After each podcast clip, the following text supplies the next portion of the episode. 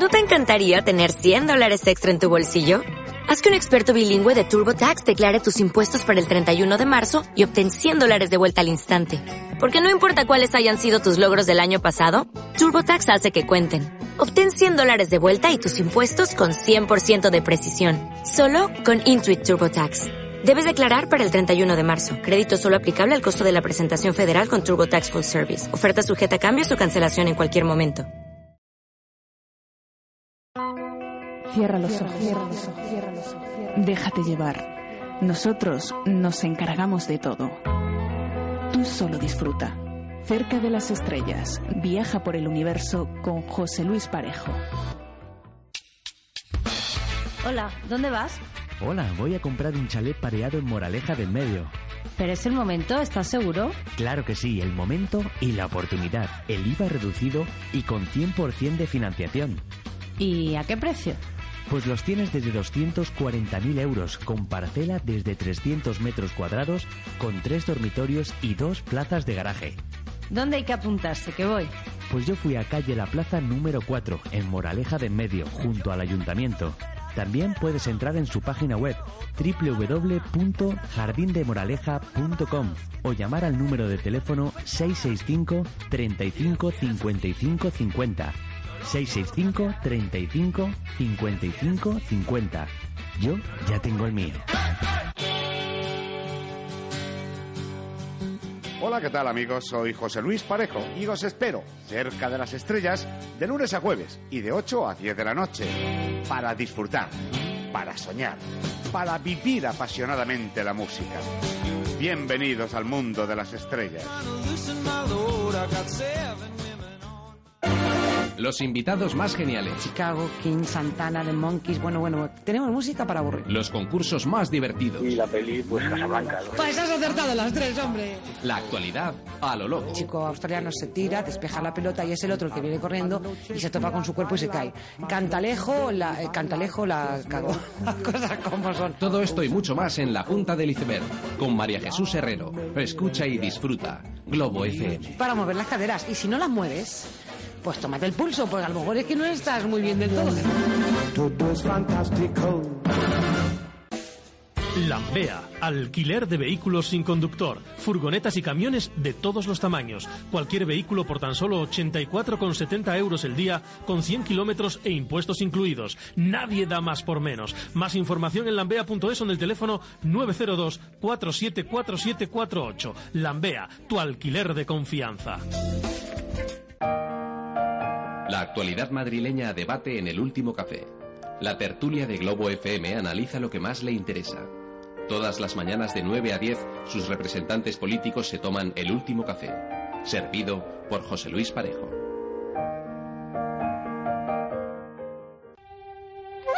www.eliseber.com La información más relevante de tu municipio en eliseber.com, tu diario en la web. Are stars in the southern sky. Southward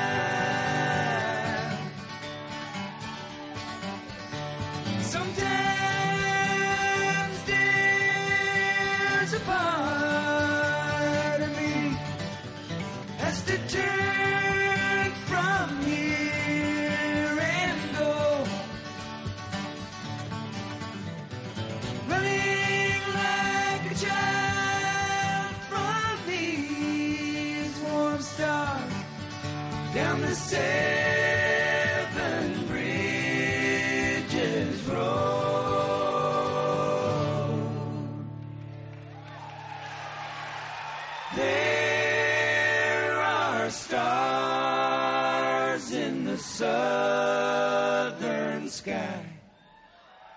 And if ever you decide you should go,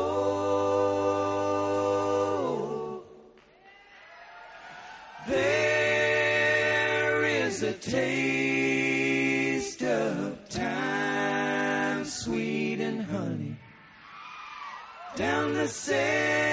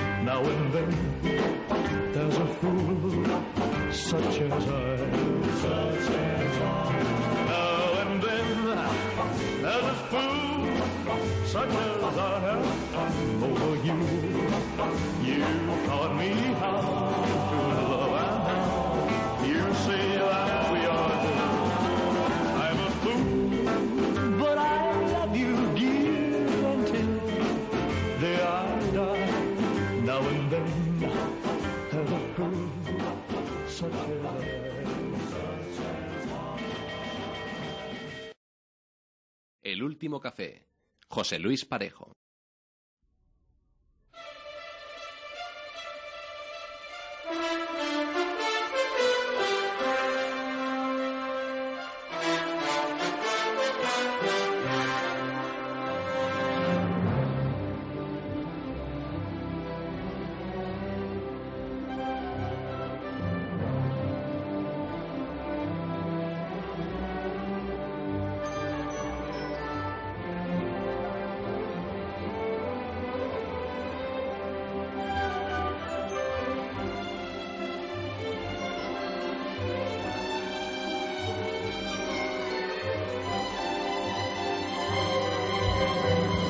Tal? Muy buenos días. Bienvenidos al último café de este jueves 21 de febrero. Hoy con un único invitado, así que aprovecharemos la jornada de hoy para conocer todo lo posible a fondo el municipio de Humanes de Madrid. Como pueden suponer, nos acompaña el alcalde José Antonio Sánchez. Muy buenos días, alcalde. Hola, buenos días. También eh, nuestro redactor jefe, Jorge Monroy. Buenos días. Muy buenos días. Y pues en la primera parte del programa hablaremos, como siempre, el debate nacional, variopinto, donde hablaremos pues del debate, el debate en el Congreso de los Diputados que está manteniendo Rubalcaba y Rajoy, un cara a cara bastante importante, sobre todo en el momento y con la corrupción que se vive en estos días en la política. Hablaremos de la petición curiosa que ha hecho Artur Mas al presidente, a Mariano Rajoy, donde le dice a ver si le hace una propuesta atractiva.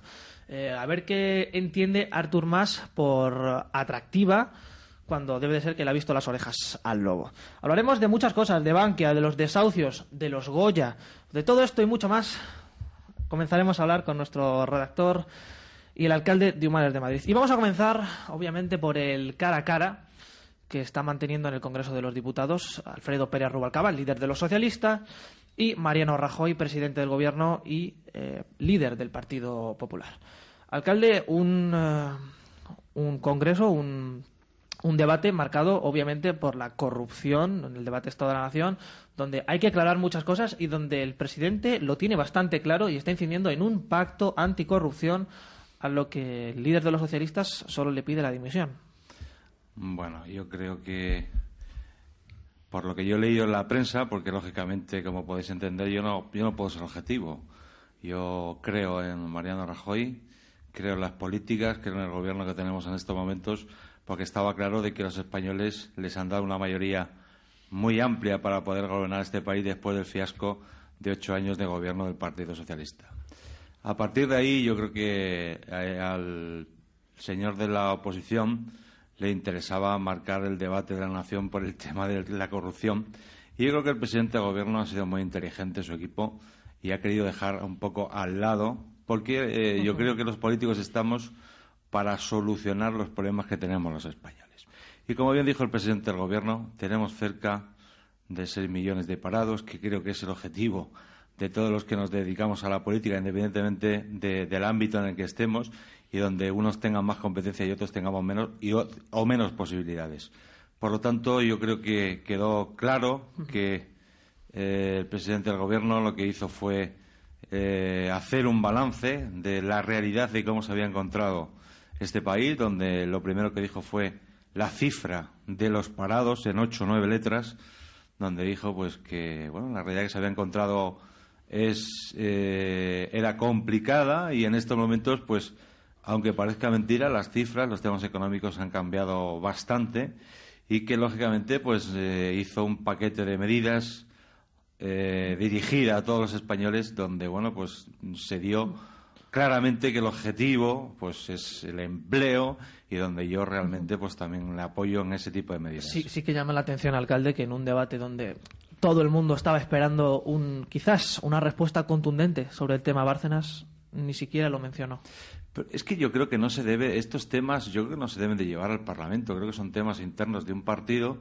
creo que han salido en un medio de comunicación donde no se ha demostrado absolutamente nada, donde el Partido Popular está tomando las medidas que ha creído convenientes en base a las reuniones que ha tenido el Comité Ejecutivo Nacional, donde el presidente del Gobierno se ha desnudado políticamente poniendo a disposición de todos los españoles todo lo que tiene en cuanto a tema de patrimonio, en temas de la renta el tema de su declaración de la renta y demás, y donde yo creo que eh, lo que le interesa es gobernar España, seguir trabajando paso a paso, hacer todas las reformas que se están llevando a cabo, porque como buen dijo Rajoy, eh, usted dice que me vaya y yo le digo que desee.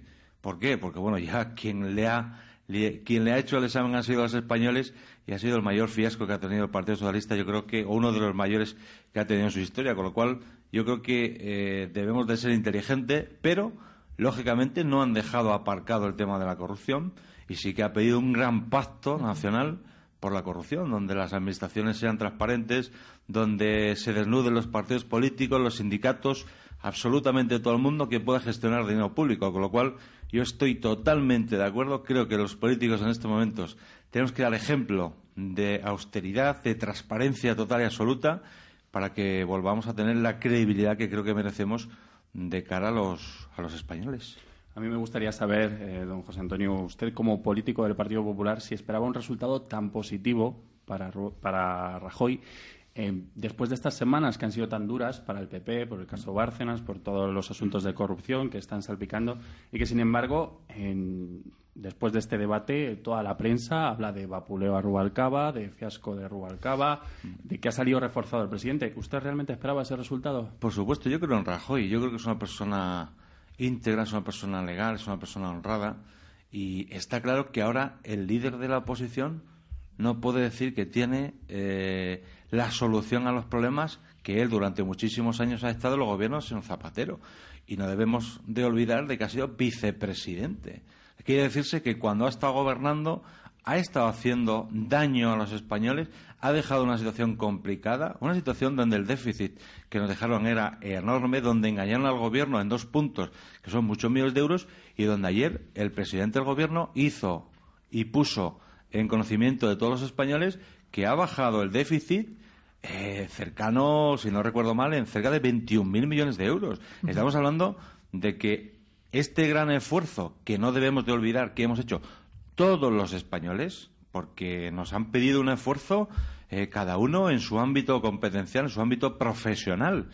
Y lógicamente ahí están los resultados y yo creo que vamos por el buen camino y lógicamente a mí me ha gustado también este paquete de medidas que tanto a nivel nacional como a nivel regional Ignacio González ha puesto encima de la mesa para el tema del empleo, que creo que es el caballo de batalla que tenemos todos los políticos en estos momentos, los casi seis millones de parados, que, como bien dijo el presidente del Gobierno, es por los quien hay que trabajar, independientemente, lógicamente, de, todos los ámbitos competenciales que tiene tanto el Gobierno como las comunidades autónomas como los ayuntamientos. Pero mm, yo sí me esperaba esto. ¿Por qué? Porque se ha, ha dicho la verdad. Y dijo una cosa importante, de que mm, gracias a las políticas y al esfuerzo de todos los españoles, España no ha sido rescatada. Que es que es, es, un tema muy importante. Y a nivel de administración local, de la que yo en estos momentos mm, presido, la de Humanes, si no hubiera sido por el Real Decreto 4 barra 2012 que me sé de memoria y sueño con él, en el sentido positivo, muchos ayuntamientos y muchas comunidades autónomas hubieran tenido problemas para poder pagar la nómina. Sin embargo, alcalde, me llama la declaración, me llama la atención el, optimismo. Obviamente, a, la ciudadanía hay que transmitirle optimismo y confianza en momentos eh, tan duros. Pero eh, son declaraciones de Rajoy cuando a, dice que hemos evitado el desastre, pero no habrá un minuto de sosiego. Hemos evitado el desastre. Obviamente, eh, los datos a nivel económico apuntan a, mejoría, pero sin embargo, los datos en el empleo no son nada halagüeños. Pero vamos a ver. Primero hay que poner siempre los cimientos y yo creo que hay que sudar el problema económico para que esa máquina, esa maquinaria se ponga en marcha y lógicamente genere empleo. O sea, tenemos que ir con un mensaje positivo a la ciudadanía porque lo creo que lo que hace falta a los españoles es tener confianza, tener confianza en España, tener confianza en el gobierno que en estos momentos nos está dirigiendo nuestros pasos, que es súper importante. Y lo que debemos dejar a un lado es todas estas historias de corrupción y demás porque lo dijo el presidente, España no es un país corrupto donde existe la corrupción y si donde exista hay que erradicarla. Y como bien dijo, hay que modificar el Código Penal, hay que modificar la ley de enjuiciamiento criminal, que estoy totalmente de acuerdo. Y los políticos tenemos que ser como los cristales, totalmente transparentes y hacer las cosas como manda la legislación y dar un ejemplo a toda la ciudadanía de que las personas que eligen cada cuatro años merecen toda su confianza para que gestionen el dinero que es de todos. Imagino entonces que está de acuerdo en que la segunda parte del año cambiará radicalmente la cosa. Hombre, yo no soy adivino. Yo debo de creer en él, creo en él. Eh, ahí están las cifras, porque cuando uno habla de cifras, pues ahí están. O sea, el, el hecho que he comentado anteriormente es muy importante de que hayamos bajado el déficit, de que la prima de riesgo eh, la tengamos entre 150. Eso es una cantidad, o sea, son, cifras que hace un año eran impensables y teníamos para colocar la deuda a España, pues nos costaba un dineral, con lo cual, pues no se trata de lo que se haya hecho o no se haya hecho, sino que, eh, en definitiva, hay que pagar todo lo que se debe de atrás, que es eh, exactamente el caso de Humanes igual, que por muy bien que estamos haciendo la gestión, estamos controlando los gastos y demás, pero que desgraciadamente ese dinero no se puede utilizar para hacer otras infraestructuras que sean buenas y positivas y que puedan ser utilizadas rápidamente con los vecinos. ¿Por qué? Porque desgraciadamente tengo que seguir con ese dinero que ahorro y de una gestión pulcra y una gestión transparente para seguir tapando agujeros. Bueno, hoy continúa el debate del Estado de la Nación, por lo que mm. seguramente dará mucho que hablar, sí. no solo hoy, sino mañana, pasado, a lo largo de, de, toda esta semana y posiblemente parte de la siguiente. No quería dejar de escapar este tema, y es el tema de la justicia. Eh, ha habido huelga de los jueces, de los magistrados, los fiscales, eh, secundada en un 62%. Mm, justicia ya ha anunciado que va a reducir las tasas variables en un 80% aproximadamente. Eh, ¿Está dando marcha atrás Gallardón en la medida que ya impuso? Es decir, ¿está reconociendo que quizás se precipitó? No se trata de reconocer o no, se trata de que, bueno, pues yo creo que, y aquí lo dije en estos micrófonos hace una, unas fechas, de que muchas de las medidas que se ha tomado por el ministro Gallardón habían sido peticiones de los jueces y fiscales previamente uh -huh. a elaborar este el programa electoral al que se presentó el Partido Popular en las pasadas elecciones. Pero a mí no me parece mal. O sea, creo que en estos momentos eh, que vivimos, pues el, no se trata de dar marcha atrás, sino que hay cosas, y yo creo que ha influido muchísimo la defensora del pueblo, en el sentido de que, bueno, pues le ha hecho una serie de recomendaciones, y para eso estamos los políticos, que muchas veces eh, la unas intenciones eh, que tenemos se pueden ver eh, plasmadas de alguna manera que por parte de eh, no cuajan o hay algún tipo de comentarios o algún tipo de reproche y me parece muy razonable que de algunas de ellas, pues lógicamente, que ha querido reducirlas al 80%, me parece fenomenal. Lo, que está claro es que la imagen de las instituciones públicas, en concreto a la, la justicia, no es la mejor. No, yo creo que en estos momentos hay una crisis de, de credibilidad en todas las administraciones, eh, porque se ha mostrado una desunión total de, de, tanto la justicia por un lado, la sanidad por otra, el gobierno por otro, y evidentemente, como decía el alcalde, eh, lo que llevaba el Partido Popular en esta reforma de la justicia era algo que sí una parte de los magistrados eh, le ha trasladado al Partido Popular para que lo lleve a cabo, no es algo que se ha inventado Ruiz Gallardón. Entonces, sí que para el ciudadano es complicado eh, ahora observar esta desunión en todo el país, porque es un momento de recesión, un momento de, crisis económica para todos y donde el, propio pueblo está en la calle por todo el tema del empleo y demás. Y además ven cómo la política, la justicia también están en crisis. Y no sé qué opina el alcalde de, de cuál es, eh, a nivel de calle, ¿Cómo puede explicarse al ciudadano desde una administración, una administración más pequeña como es la de un ayuntamiento, cómo afrontar esto, cómo afrontar el ver esta crisis eh, de las instituciones?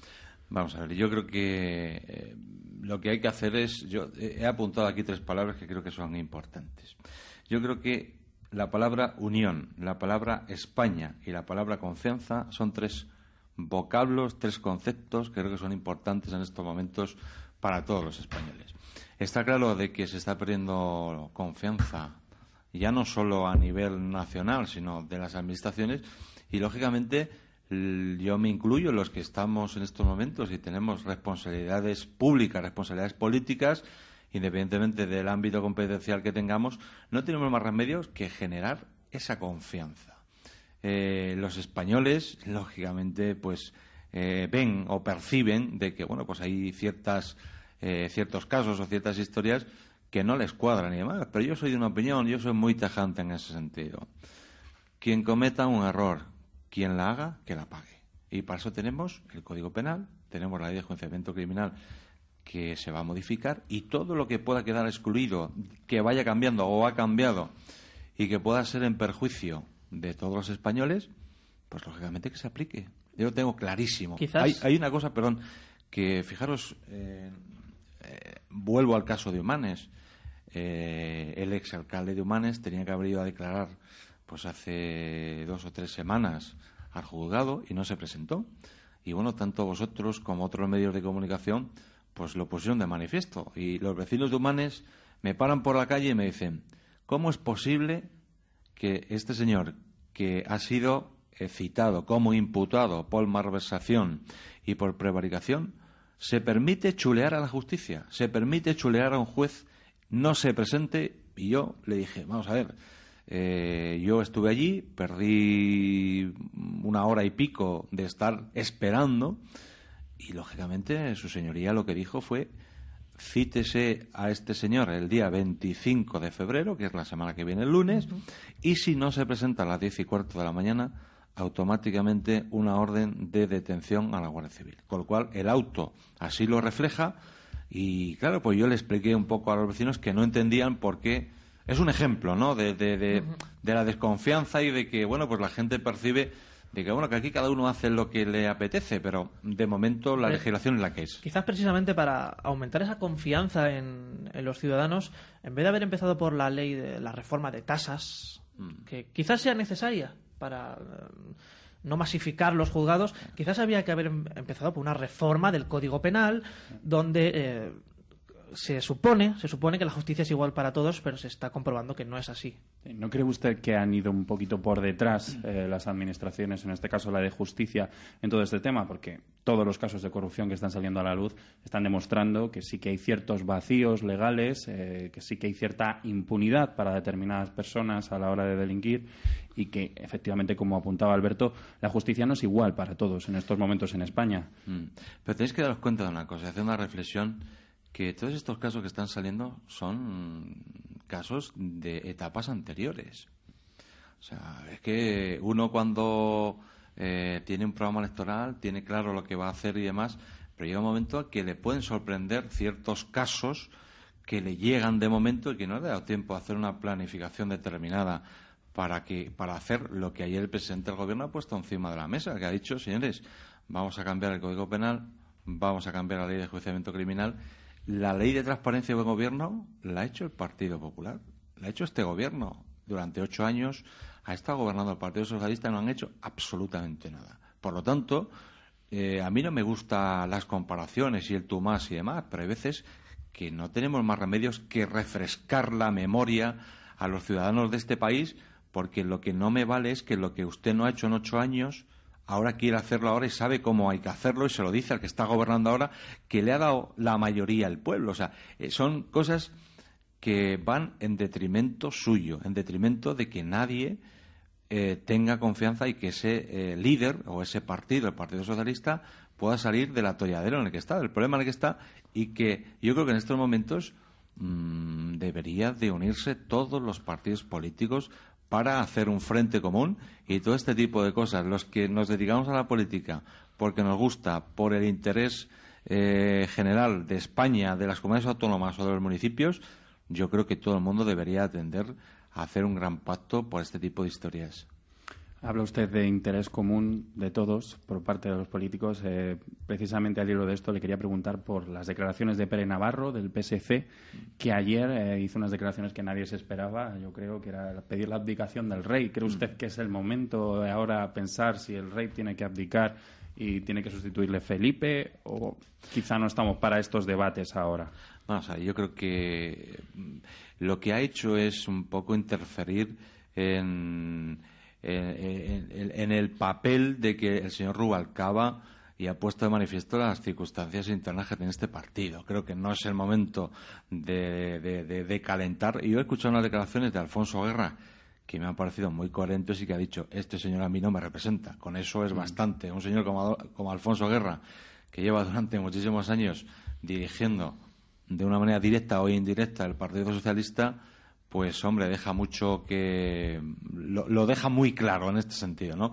Yo creo que fue una sorpresa, yo creo que les pilló a todos por sorpresa todo, tanto a Rubalcaba como a todos los diputados que están representando a- al Partido Socialista en, en el Congreso y yo creo que está fuera de lugar.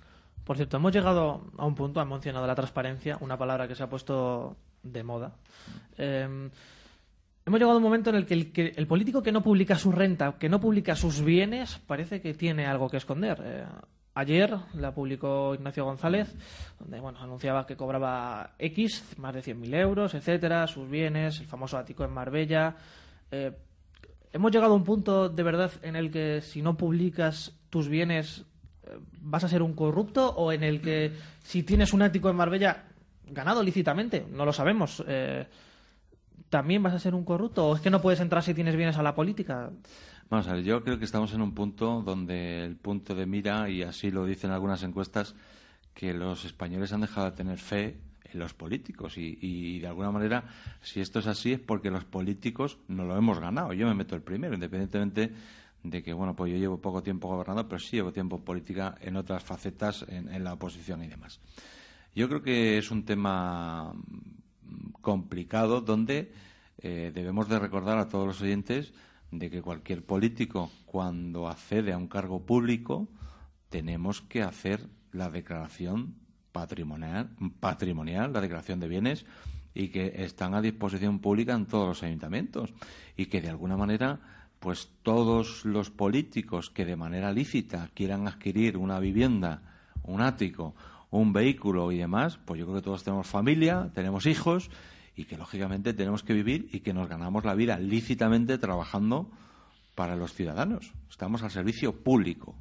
Independientemente de que trabajemos mañana, tarde y noche, es un tema que lo hacemos de manera voluntaria porque nos gusta y que de alguna manera yo creo que tenemos unos derechos también que ya eh, se está extrapolando lo que es en sí la función de un político. Que lógicamente hay gente o políticos que han abusado y que han hecho las cosas mal, para eso está la justicia y el que la haga que la pague. Qu- Quizás eh, esta crisis eh, institucional que se vive en España ha fomentado que se dude de todo. Sí, sí, claro, puede ser. Claro, yo, yo ahora me pongo, empatizo, me pongo del otro lado y veo el caso de Bárcenas, veo el caso Urdangarín, veo el caso de los seres de Andalucía, el caso Pepito, el caso Fulanito. Y, lógicamente, las circunstancias que en este país están ocurriendo y que eh, pregúntale a una familia que está en el paro, que no tiene posibilidades de nada, que no tiene trabajo de más, ¿qué opina de este tipo de cosas? Yo me pongo en su lugar y opino exactamente igual sin ponerme en su lugar, como vecino me refiero. Creo que esos, esas cosas eh, están fuera de lugar, creo que eso nos perjudica a España como nación y de alguna manera, pues para eso está funcionando, que actúe la justicia y que haya las sentencias que tenga que haber y el que tenga, y como siempre digo, el que la haga, que la pague. Alcalde tampoco se puede actuar de manera demagógica, sobre todo en algunos medios de comunicación, como se hace cuando se ve que cierto medio de comunicación y dice, no puede ser que una familia media cobre eh, X dinero, 2.000 euros, por ejemplo, cuando el alcalde se está llevando, el presidente del gobierno se está llevando 70.000. Mire, oiga, es que el presidente del gobierno tiene una responsabilidad y tiene que estar pagado. Eh, tampoco se puede actuar de manera demagógica en estos asuntos. Que al final es lo que se busca es la crispación social. Vamos a ver. Yo creo que ahora el, eh, tema mediático se ha introducido de manera directa eh, en el tema de la política. Y yo creo que una cosa es informar a los vecinos de, y que cumplan con su obligación, lógicamente, y otra cosa ya es que eh, salga en un periódico una información que seguramente que estará contrastada o no y que a partir de ahí pues aquí eh, la política estemos en todos los programas de salsa rosa y tal yo creo que eso no nos beneficia para nada sino que la política es algo serio es algo que hay muy buenos profesionales que muchos de ellos ganan menos dinero en, trabajando en, lo público que en lo privado y entonces lo que debemos de intentar es que eh, los mejores estén en la política. No podemos dejar la política eh, en manos de personas como yo me pongo, siempre pongo el ejemplo del señor Zapatero, que ha sido el peor presidente de la historia que ha habido en, este país y fijaros la que nos ha, lo que nos ha liado, como lo dijo ayer Rajoy, es que siempre tenemos que arreglar y subsanar lo que dejáis vosotros y es una realidad y eso lo percibe todo el pueblo. Entonces no podemos dejar en manos de cualquiera en la política. Creo que los políticos deben de estar eh, remunerados, remunerados de una manera normal, sin abuso, pero lógicamente eh, creo que eso es positivo para todos los españoles. Sí, hombre, sí es cierto que se ha hecho cierta demagogia en algunos determinados medios de comunicación sobre esto, pero esta regulación de los sueldos de los alcaldes, de la que se ha hablado largo y tendido ya en esta cadena, eh, yo creo que es algo positivo, porque Sí es cierto que había alcaldes de municipios pequeños en España donde cobraban más que el presidente del gobierno, que efectivamente el presidente del gobierno tiene que estar bien pagado porque tiene una responsabilidad muy importante, pero no es normal que una persona en un municipio de 5.000 habitantes esté cobrando más que el presidente del gobierno. Yo creo que es algo positivo porque va a ayudar también a diferenciar un poco políticos, como por ejemplo en Humanes. Usted, una de las primeras medidas que tomó nada más llegar al gobierno fue reducir personal de confianza, gastos en, en personal. Empezó por ahí, efectivamente, y por por usted. Entonces, ¿no cree que esto sí que es un debate interesante y, una criba positiva para, para alejar a esas personas que se acercan a la política para el lucro propio y que hasta ahora podían hacerlo, esta transparencia en los ingresos de los alcaldes, de los políticos, de cualquier miembro de una administración, ¿no cree que es algo positivo? Yo creo que por este lado que lo planteas, es que es algo positivo, no, mm, positivísimo. Eh, yo pongo mi ejemplo siempre. Yo cuando llegué el año pasado, eh, perdón, el año 2011 a la alcaldía, la primera medida que tomé fue bajarme el sueldo un 15%. Y el equipo de gobierno y de los nueve cargos de confianza tengo uno, nada más. Eh, esto es una medida que posibilita que en una legislatura mi ayuntamiento, el ayuntamiento de Humanes, ahorre cerca de un millón de euros. Ni más ni menos. Por lo tanto, lo que... Es que se, habla, muy rápido de cifras, alcalde. Un millón de euros son más de 150 millones de pesetas. Exactamente. Eso es lo que nosotros hemos hecho nada más llegar. Aparte de otras medidas que yo puse en marcha, un plan de, austeridad y que ahí han salido las cuentas. las cuentas generales de 2011, en seis meses de gestión, han salido positivas. 1,7 millones de euros más de ingresos que de gastos. Cuando en el año 2010, que yo no estaba gobernando, pues eh, las cifras serán menos 1,8 millones de euros. ¿eh? Quiere decirse que el plan de austeridad que hemos puesto en marcha nada más, nada más llegar en el mes de junio de 2011 ha sido positivo, favorable y estamos empezando a cambiar la tendencia económica del Ayuntamiento de Humanes, independientemente de que luego a lo mejor podamos hablar más de otros temas económicos eh, de, de, lo que afecta a mi municipio, a mi ayuntamiento. Pero a nivel general, eh, creo que haya habido eh, por parte de algunas personas abuso. No es lógico que hoy ayuntamientos que tengan una población mmm, mucho, mucho, o sea, menor que, por ejemplo, la mía, pues ganen más que yo. A mí me da exactamente igual. Yo no he mirado esto, he mirado por la situación de mi ayuntamiento, de cómo estaba y lo que tenía que hacer, y he dicho que el primero que se iba a poner como ejemplo iba a ser el alcalde. Y ahí está, y lógicamente, pues vamos funcionando. Entonces, este tipo de, de, de, cuestiones, pues muchas veces se han llevado a cabo porque ha habido personas también que han abusado eh, y, y, y, no es normal de que uno, dependiendo del número de habitantes y demás, quite un dinero que se pueda emplear en el municipio para que se lo lleve él, independientemente de que, lógicamente, yo digo que los alcaldes y los concejales que trabajan en, una, en, un, en unas poblaciones, en unos municipios determinados, tienen que cobrar. Tienen que cobrar su sueldo, más, menos, como, como, como quieran y si no lo regulan desde el Estado. Un salario que dignifique el trabajo. Por supuesto. Es que hemos pasado de que el político, eh, bueno, pues estaba bien virado y estaba arriba en el escalafón, aquí ahora mismo estamos abajo completamente y, bueno, pues habrá cosas que se hayan puesto de manifiesto al que los ciudadanos se han perdido la confianza, pero también los políticos hay cosas muy buenas y positivas para, para todos los municipios, para las comunidades autónomas y en este caso para, para un país. Y de eso hablaremos, eh, alcalde, después de la publicidad de todo lo que está consiguiendo su, su gobierno en, en Humanes. Hacemos una breve pausa y continuamos enseguida www.eliseber.com La información más relevante de tu municipio en eliseber.com, tu diario en la web. Esto es una invitación. Haced vuestra reserva.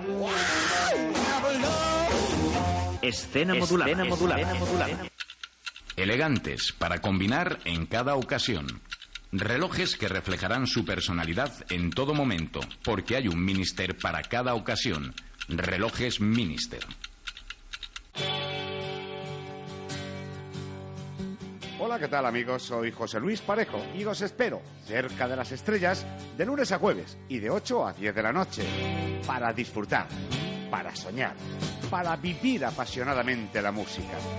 Bienvenidos al mundo de las estrellas. En el centro de Griñón te espera lo que buscabas. Un lugar para el encuentro, un lugar para los sentidos. Café Griñón, todo un clásico. Cerca de las estrellas. La música de siempre sigue viva en la radio. Sube una escalera hacia el cielo sonoro del siglo XX. Las estrellas más brillantes a tu alcance.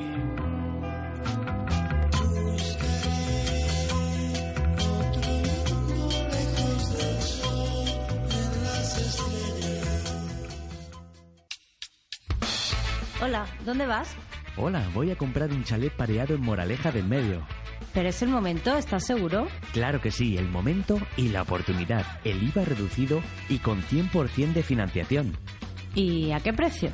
Pues los tienes desde 240.000 euros, con parcela desde 300 metros cuadrados, con tres dormitorios y dos plazas de garaje. ¿Dónde hay que apuntarse? Que voy. Pues yo fui a calle La Plaza número 4, en Moraleja de Medio, junto al ayuntamiento.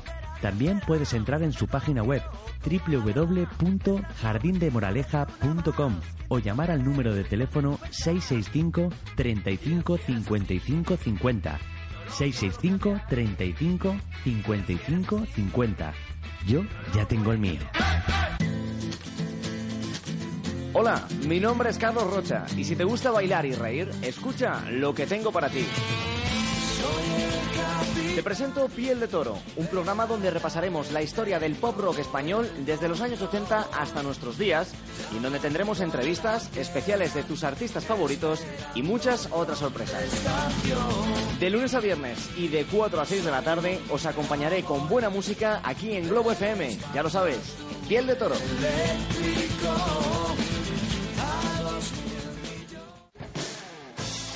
Ven a Attica Fitness Gym. Salud, fuerza, energía, equilibrio. Attica Fitness Gym. Spinning, body pump, pilates, yoga y mucho más. Matrícula gratuita, abierto de lunes a sábados. Estamos en Griñón, en el polígono de la estación. Teléfono 91 814 90 27. Ponte en forma con nosotros. La portada, el nuevo y renovado informativo de Globo FM. Toda la actualidad de la Comunidad de Madrid y sus municipios de 8 a 9 de la mañana y de lunes a viernes. La portada. Globo FM se viste de copla en Así es la copla española. Francisco Alegre Yolé, Francisco Alegre. Todos los sábados de 12 a 1 de la tarde repasamos en Globo FM aquellas canciones que hicieron de nuestra música historia. Ya lo sabes, solo aquí en el 99.3 de tu diario. Francisco Alegre Yolé, mi corazón. El último café. José Luis Parejo.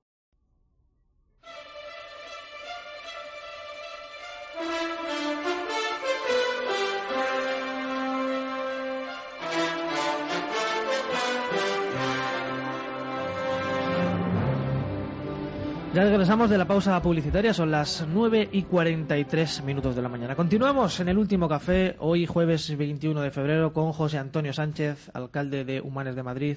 También nos acompaña nuestro redactor jefe, Jorge Monroy. Y vamos a empezar la segunda etapa de la tertulia. En concreto, hoy va a ser muy centrada en eh, una pequeña entrevista que le queremos hacer al alcalde de Humanes de Madrid. Hace ya eh, más de año y medio de las elecciones, alcalde, y eh, uno de los temas fundamentales eh, en los que se está moviendo todo es el aspecto económico.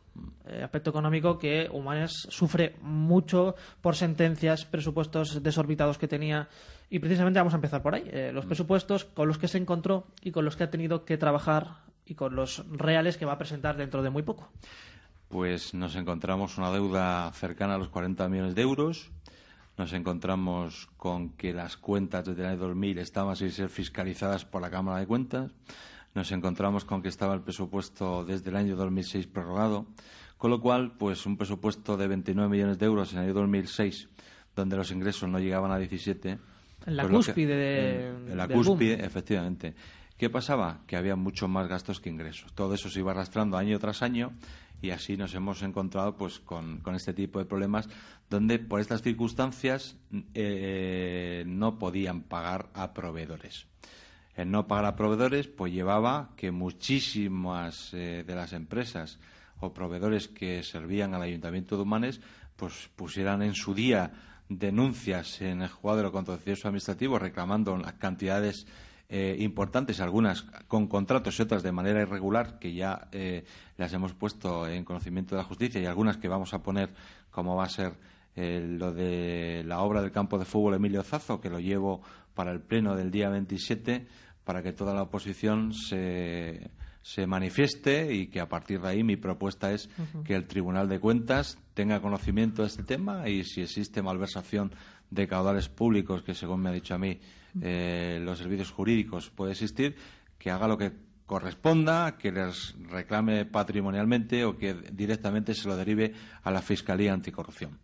Eh, en- este sentido, pues eh, lo he comentado anteriormente, si no hubiera sido por el decreto 4, donde 21 millones de euros de pagos a proveedores, que tenemos que hacerlo hasta el año 2022, que, que es- está ahí, que el Estado es avalista con 11 entidades financieras, que son las que nos han prestado el dinero para pagar eh, estas facturas de estos proveedores prácticamente desde el año 2004.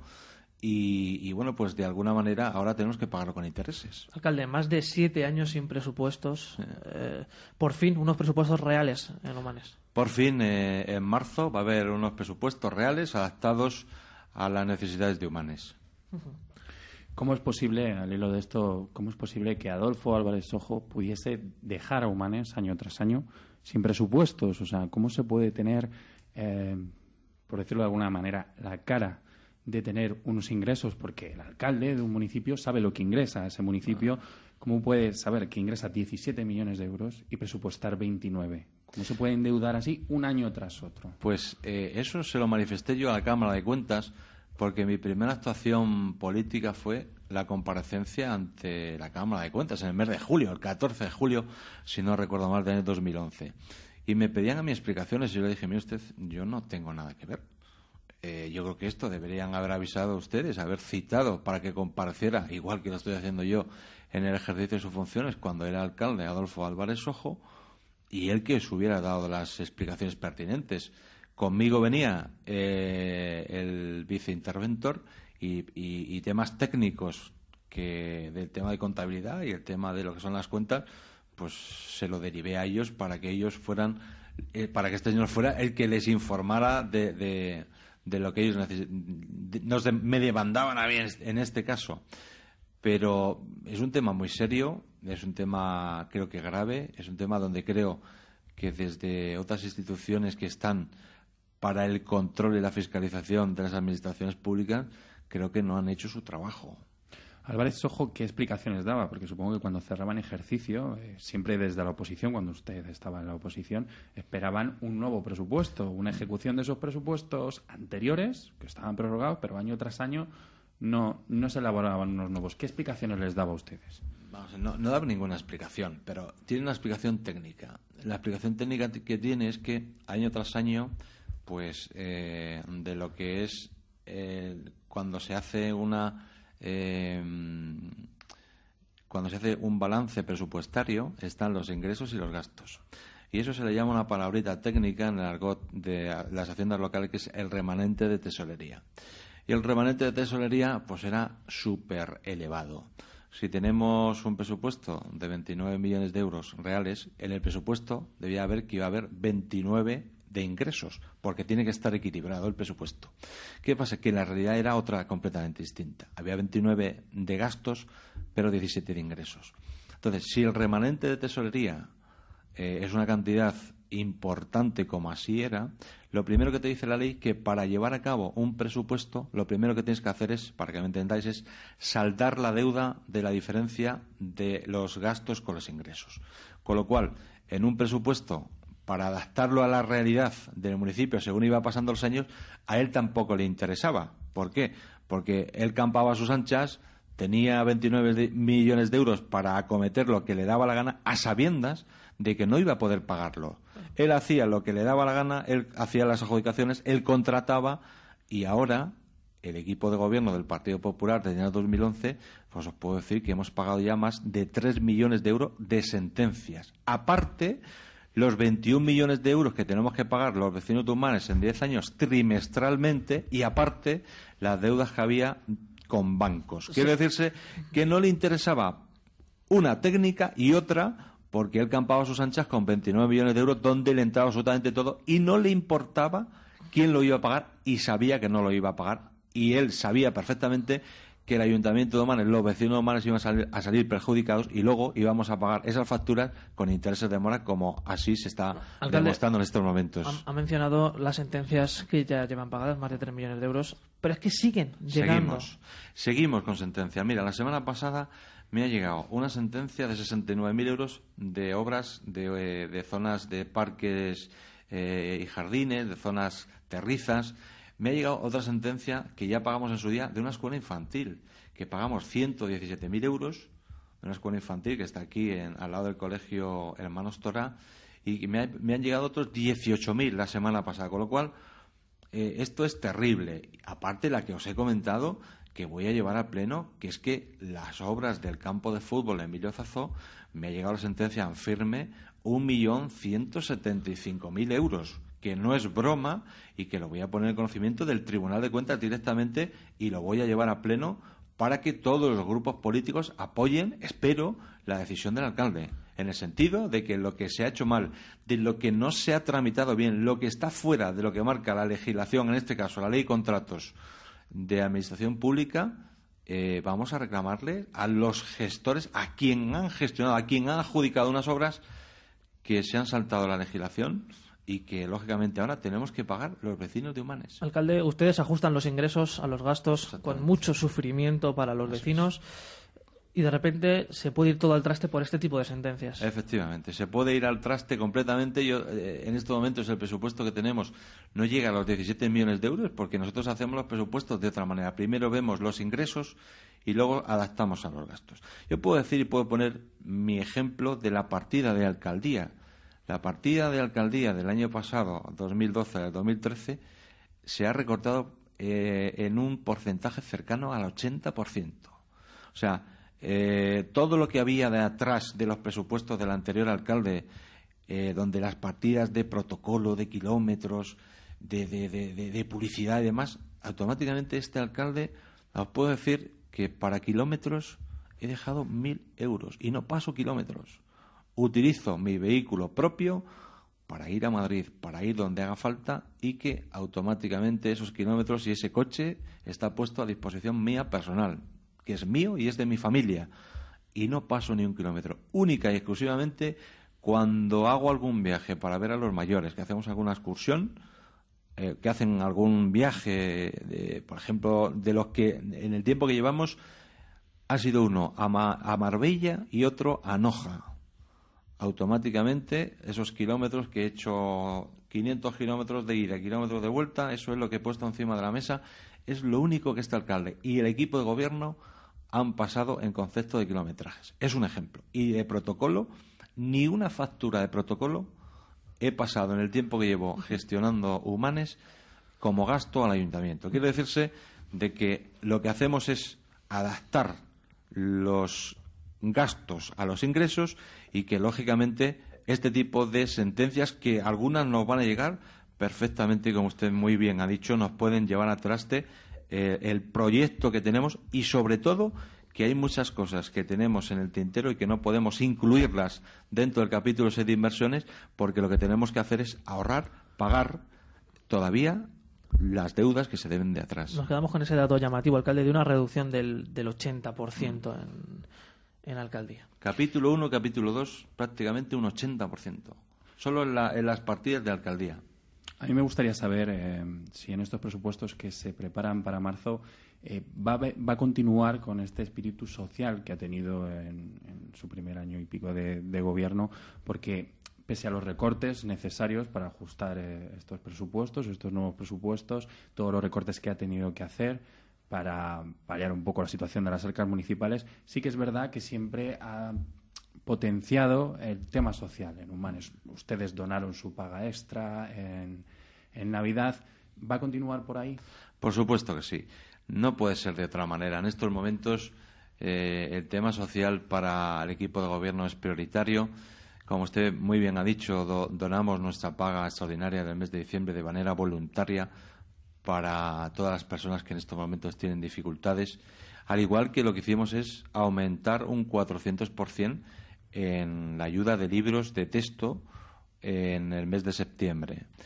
Vamos a seguir en esa línea y, lógicamente, pues no podía ser de otra manera que dentro de las posibilidades que tenemos, el Ayuntamiento de Humanes en los presupuestos del año 2013 vamos a seguir potenciando todo lo que afecta al tema social.